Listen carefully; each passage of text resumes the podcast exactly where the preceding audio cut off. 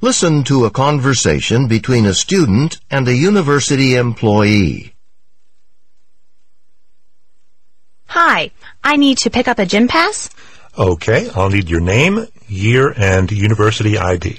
Here's my ID card, and my name is Gina Kent, and I'm first year. Okay, Gina, I'll type up a pass for you right away. Great. This is exciting. I can't wait to get started. Oh, this is a wonderful gym. That's what everybody's been saying. Everyone is talking about the new pool and the new indoor courts, but what I love is all the classes. The classes? Yeah, like the swimming and tennis classes and everything. Oh, yeah, but this pass doesn't entitle you to those.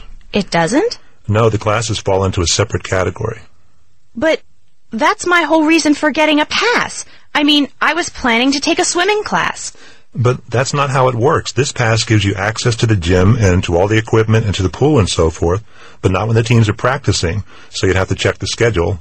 But what do I have to do if I want to take a class? You'll have to, one, register, and two, pay the fee for the class. But that's not fair. Well, I think if you think about it, you'll see that it's fair.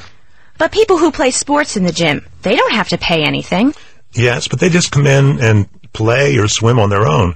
But taking a class, that's a different story. I mean, someone has to pay the instructors. So if I want to enroll in a class, Then you have to pay extra. The fee isn't very high, but there is a fee. So what class did you say you wanted to take? swimming. Okay, swimming classes are $30 a semester. I guess I could swing that, but I'm still not convinced it's fair. So do I pay you? Well, first you need to talk to the instructor.